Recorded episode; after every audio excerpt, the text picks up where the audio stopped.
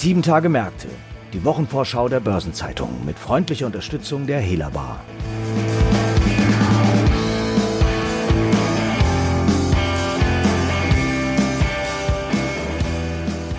Hallo und herzlich willkommen zu einer neuen Folge von Sieben Tage Märkte. Heute ist Freitag, der 19. Februar. Mein Name ist Franz Kongbui und ich bin Redakteur der Börsenzeitung. Und gemeinsam mit meinen Kolleginnen Heidi Rode und Christiane Lang stelle ich Themen und Ereignisse vor, die in der anstehenden achten Kalenderwoche wichtig werden. Ein Schwerpunkt des Interesses liegt in der kommenden Woche unter anderem auf der Telekom-Branche, denn die Deutsche Telekom und auch ihr hiesiger Wettbewerber Telefonica Deutschland geben ihre Jahresergebnisse bekannt. Heidi, wie sind die beiden denn durch das Corona-Jahr gekommen? Ja, ich würde sagen, ganz solide. Die Telekom-Branche ist zwar nicht kein expliziter Corona-Gewinner, aber die Telekom-Branche hat ein recht robustes Geschäftsmodell. Die meisten Kunden sind ja in langfristigen Verträgen gebunden, in der Regel immer noch 24 Monate. Und das sichert die Erlöse der Telekom-Unternehmen schon sehr gut ab. Negative Einflüsse gibt es eigentlich kaum, so dass man sagen kann, da äh, sind keine negativen Überraschungen zu erwarten. Ja, lass uns das nochmal einzeln aufschlüssen. Zuerst zur Telekom. Womit rechnen die Analysten hier? Dürfen die Anleger auf eine höhere Dividende hoffen? Letzteres kaum. Grundsätzlich ist es so, dass die Telekom ihre Erwartungen nach neun Monaten nochmal nach oben korrigiert hat. Sie stellt jetzt ein operatives Ergebnis von 35 Milliarden Euro in Aussicht. Das ist nochmal eine Milliarde mehr, als sie ursprünglich erwartet hatte. Grund ist der Schub in den USA. Die dortige Tochter T-Mobile US hat ja nach zähem Ring endlich die Fusion mit dem Wettbewerber Sprint unter Dach und Fach gebracht. Und da brummt das Geschäft. Eine höhere Dividende will die Telekom dennoch nicht zahlen. Es bleibt also bei 60 Cent je Aktie. Voraussichtlich, jedenfalls ist das der Vorschlag des Managements. Dafür werden vor allen Dingen zwei Gründe genannt. Das eine ist der höhere Gewinnanteil von Minderheiten, der auch von der Fusion herrührt. Und das andere ist allerdings ein hoher Schuldenberg, den die Telekom mittlerweile angehäuft hat. Das sind 122 Milliarden Euro. Und äh, um nicht da bald von den Ratingagenturen eine aufs Dach zu bekommen, äh, muss sie diesen Berg doch möglichst zügig abbauen. Und da empfiehlt es sich natürlich, die Kasse tendenziell zusammenzuhalten. Daher soll es also für die Aktionäre zunächst mal keinen erhöhten Geldsegen geben. Wie kommt denn die Telekom beim Abbau der Schulden voran? Ja, das gestaltet sich noch ein bisschen äh, zäh. Die Branche insgesamt hat ja in Europa begonnen, Geld locker zu machen, indem sie Werte in der Bilanz hebt. Äh, da geht es vor allen Dingen um den Verkauf passiver Infrastruktur, also etwa Mobilfunkmasten oder Glasfaser die an Investoren abgegeben werden. Und das ist eigentlich eine sehr gute Möglichkeit für die Telekom-Unternehmen, denn diese Assets werden derzeit sehr hoch bewertet. Allerdings sind Wettbewerber da schon weiter als die Telekom, namentlich Telefonica, also die spanische Mutter von Telefonica Deutschland, hat schon vor längerem ihre passive Infrastruktur ausgelagert und äh, zum Teil an KKA verkauft. Und Vodafone äh, bereitet just den milliardenschweren Börsengang äh, ihrer Mobilfunktürme vor, die äh, als Vantage Towers in Frankfurt an die Börse kommen sollen, noch im Frühjahr. Da hat die Telekom also noch nach Nachholbedarf. Ja, wo du gerade Telefonica Deutschland schon erwähnst, wie ist denn der Stand der Dinge dort insgesamt? Ja, auch Telefonica Deutschland kommt robust durch die Krise. Die haben nach neun Monaten also ihre Ergebnisprognose bestätigt. Da tut sich allerdings nicht so viel. Das soll stabil bis leicht steigend sein. Auch Telefonica Deutschland hat natürlich einen hohen Investitionsbedarf, aber da sind die auch schon einen Schritt weiter, was äh, Werte in der Bilanz angeht. Sie haben also ihre Mobilfunktürme bereits hierzulande komplett verkauft und dafür 1,5 Milliarden Euro eingenommen, immerhin, die jetzt zur Verfügung stehen für Investitionen in neue Netztechnik, namentlich 5G, im Netz hatte Telefonica Deutschland ja lange Zeit schlechte Noten und Nachholbedarf, aber jetzt hat man halt mehr Geld zur Verfügung und holt allmählich auch auf. Ja, um noch weiter aufholen zu können, sind aber auch noch mehr Investitionen nötig. Vor welchen Herausforderungen und Perspektiven steht denn die gesamte Branche hierbei? Ja, für alle geht es natürlich darum, weiterhin äh, viel Geld in neue Netztechnik äh, zu stecken, sei es in Glasfaser oder auch in 5G-Mobilfunktechnik. Beides ist ein teurer Spaß. Glasfaser mal vorneweg, weil da in der Regel teure Erdarbeiten notwendig sind. 5G-Mobilfunktechnik ähm, ist auch keineswegs günstig zu haben, denn da ist ja der Markt auf der Anbieterseite stark verengt. Im Grunde gibt es ohnehin äh, nur drei Komplettanbieter. Das ist Ericsson, Nokia und äh, der chinesische Huawei-Konzern, wobei insbesondere bei Huawei die Frage ist, ob man sie überhaupt verwenden darf. Und da äh, ist es einfach wichtig, äh, dass die Telekom-Unternehmen auch kreativ sind und äh, insbesondere die Möglichkeit finden, weitere Kooperationen auch auf den Weg zu bringen, um ein Burden-Sharing zu erreichen.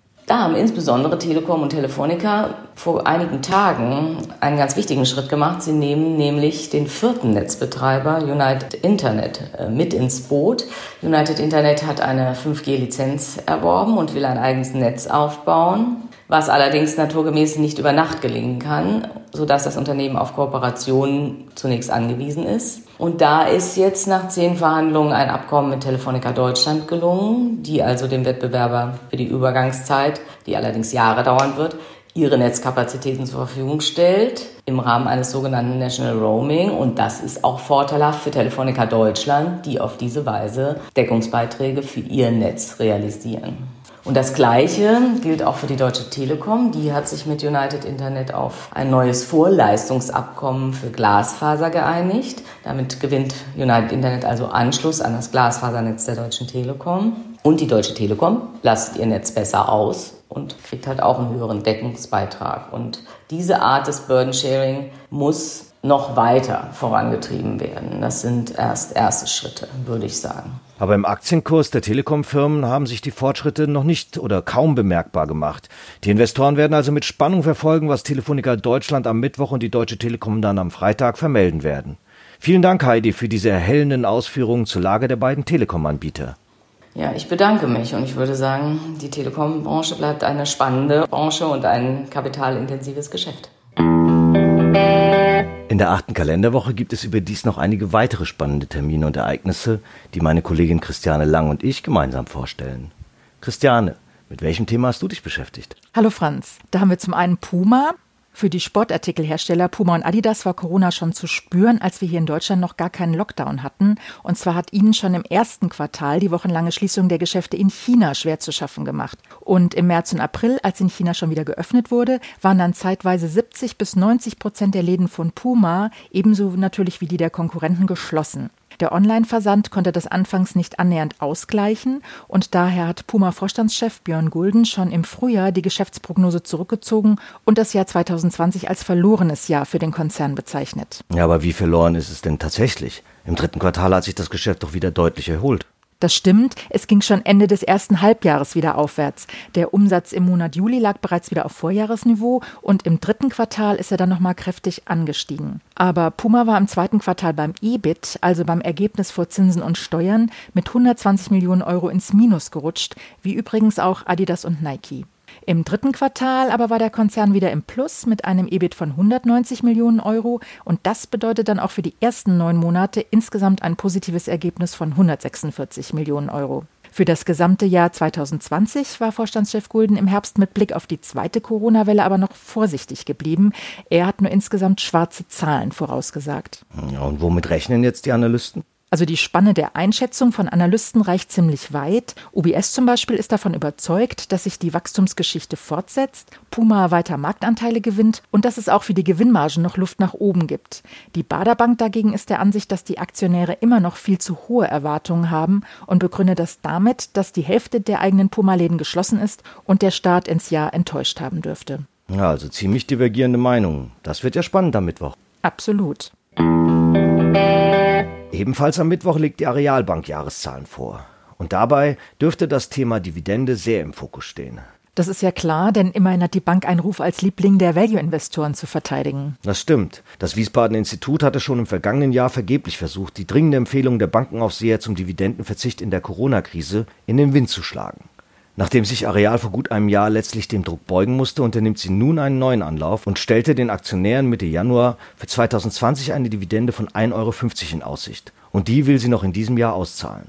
Aber die EZB erlaubt doch die Rückkehr zur Dividendenausschüttung nur unter bestimmten Voraussetzungen, unter anderem Profitabilität. Wie sieht es denn damit aus?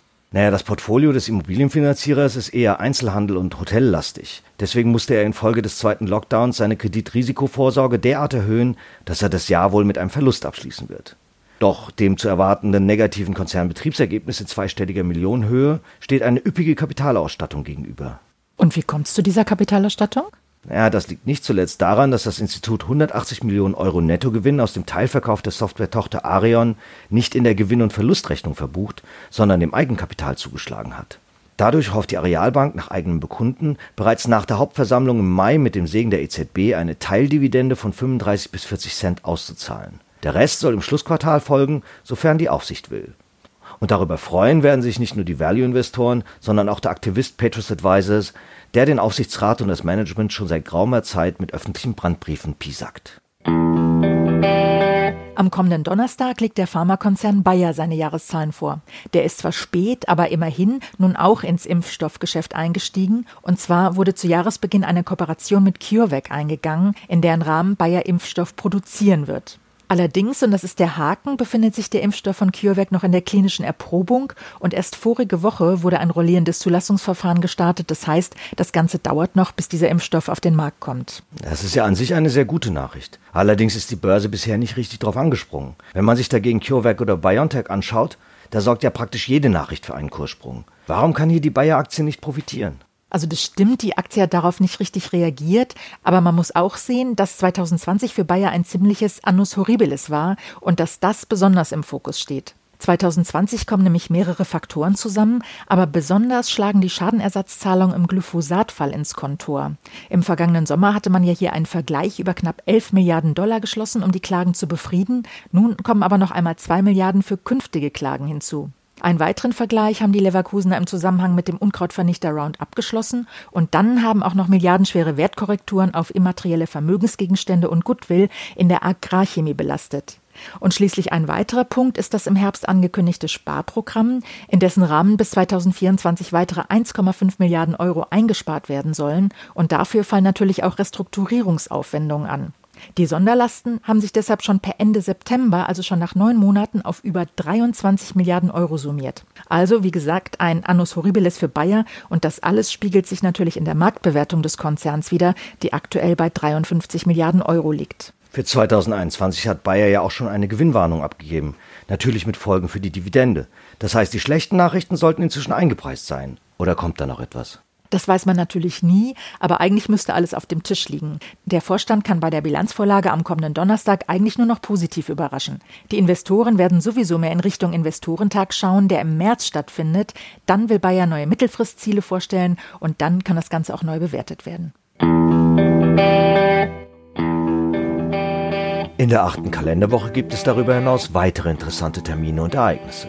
Dabei fängt die Woche wieder mal gemächlich an. Am Montag kommen lediglich Quartalszahlen von Dr. Höhnle und Palo Alto Networks. Der Dienstag hat es dann schon eher in sich, wenn unter anderem Covestro, Fresenius und Fresenius Medical Care, Heidelberg Zement, Home Depot, HSBC, Pfeiffer Vakuum, Scout24 oder Telekom Italia Zahlen präsentieren. Unterdessen führen Snap einen Investorentag, die Software AG einen Kapitalmarkttag und Apple sowie Osram Licht ihre Hauptversammlungen durch. Mitte der Woche legen Alstria Office REIT, Core State Capital, Freenet, Hensoldt, Iberdrola, Instone Real Estate, Deloitte's Banking Group, New Work, Nvidia, Racket Bankise und Winters Haldea Zahlen vor. Am Donnerstag findet ein Sondergipfel der Europäischen Union zur Corona-Politik statt, während die Bilanzen von Eichstron, Anhäuser-Busch InBev, ASM International, AXA, Beyond Meat, Dell, HP, Lagardère, MLP, Moderna, Munich Re, Rhön Klinikum, Salesforce, Standard Chartered, Telefonica und einigen mehr veröffentlicht werden. Derweil veranstalten Twitter eine Analystenkonferenz und die Deutsche Beteiligungs AG sowie Infineon jeweils eine Hauptversammlung. Zum Ende der Woche steht noch ein EU-Sondergipfel an, diesmal zur Außen- und Verteidigungspolitik. Und der Zahlenreigen von Amadeus IT, BASF, Befesa, Engie, Erste Group, IAG International Airlines, Lafarge-Holcim sowie die Hauptversammlung von Bertrand beschließen die Woche. Außerdem stehen beachtenswerte Konjunkturindikatoren in der kommenden Woche an. Eine Übersicht hierzu sowie zu Unternehmensterminen und anderen Ereignissen finden Sie heute im Finanzmarktkalender auf Seite 2 der Börsenzeitung und unter börsen-zeitung.de slash Finanzmarktkalender. Es gibt zudem auch einige runde Geburtstage in den nächsten sieben Tagen zu feiern. Patrice Bula, der sich Ende des Monats als Leiter strategische Geschäftseinheiten, Marketing, Verkauf und Nespresso sowie als Mitglied der Konzernleitung von Nestlé in den Ruhestand verabschiedet, wird 65 Jahre alt. Ihren 70. Geburtstag feiern der ehemalige Vorstands- und dann Aufsichtsratschef der Unicredit Bank Austria, Erich Hampel, und Walter B. Kielholz, Präsident des Verwaltungsrats von Swiss Re. Derweil wird der ehemalige Vorstandssprecher der KfW, Hans W. Reich, 80 Jahre alt und das wahrlich stattliche Alter von 85 Jahren erreichen Wolfgang Gräbner, früher Geschäftsinhaber und Vorstandsmitglied der BAF Bank, und Heinrich Schmidhuber, ehemals Präsident des Sparkassenverbands Bayern und, das sei am Rande angemerkt, langjähriger Präsident des Bayerischen Fußballverbandes sowie auch einige Zeit als Schatzmeister Mitglied im DFB-Präsidium. Artikel zu weiteren Geburtstagen und Personalien finden Sie nicht nur auf der Personenseite der Börsenzeitung, sondern auch gebündelt in unserer Personalie-App. Und beim Blick durch unsere Chroniken wurden auch wieder ein paar interessante Jahrestage in der kommenden Woche gefunden. So wurden vor 15 Jahren die deutschen Schuldenbehörden neu geordnet, dabei ging die Bundeswertpapierverwaltung in der Finanzagentur auf. Und fünf Jahre ist es her, dass der Kurs des Finanzdienstleisters Wirecard nach Betrugsvorwürfen aus dubioser Quelle an der Börse unter Druck geriet. Eine angebliche Analysefirma mit Namen Zetara stellte einen Bericht online, der Wirecard vielfältige Betrügereien vorwarf und behauptete, das Unternehmen sei in Wirklichkeit wertlos. Nachdem ein Blog der Financial Times am Vormittag zuerst über die Existenz des Reports berichtet hatte, war die Wirecard-Aktie an dem Tag binnen kürzester Zeit um rund 25 Prozent eingebrochen. Seinerzeit wurde der Vorgang noch als beispiellose Attacke aus dem Internet gewertet, doch fünf Jahre später hat sich das Ganze bekanntlich zu einem veritablen Betrugsskandal ausgeweitet und das ursprünglich vermeintliche Opfer ist nun insolvent. Zum Schluss noch ein paar Hinweise in eigener Sache. In der morgigen Ausgabe finden Sie wie jeden Samstag die Spezialthemaseite Recht und Kapitalmarkt. Darin analysieren Roderick Pagel und Christian Brause die Steuerpläne des neuen US-Präsidenten. Nach Einschätzung der beiden Partner der Kanzlei Sidley Austin lässt sich die Stoßrichtung bereits erkennen, auch wenn noch kein umfassendes Steuerkonzept der beiden Administrationen vorliegt. Demnach ist mit verschiedenen Steuererhöhungen zu rechnen, das hat auch Auswirkungen für internationale Unternehmen, wie die Autoren erläutern. Und im Interview auf der Seite geht es diesmal um die umstrittene Reform des Patentrechts. Die Bundesregierung will eine Verhältnismäßigkeitsprüfung bei der Untersagung von Patentverletzungen einführen. Die Patentexpertin Julia Schönbohm, Partnerin von Linklaters, erläutert, was von den geplanten Gesetzesänderungen zu halten ist. So viel vorweg, eine Aushöhlung des Patentschutzes befürchtet sie nicht. Am Dienstag gibt es derweil eine neue Ausgabe von Fonds und Finanzen, dem Newsletter der Börsenzeitung mit Themen rund um die Asset Management Branche. Überdies finden folgende WM-Online-Seminare in der kommenden Woche statt. Am Mittwoch wird das virtuelle Steuersummit durchgeführt.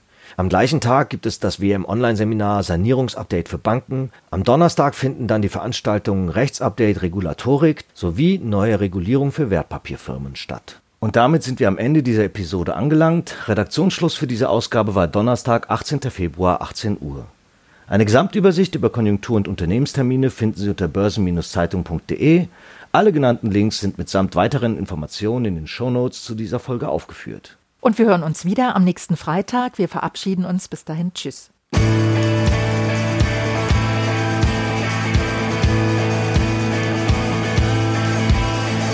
Das war Sieben Tage Märkte, die Wochenvorschau der Börsenzeitung mit freundlicher Unterstützung der Hela Bar.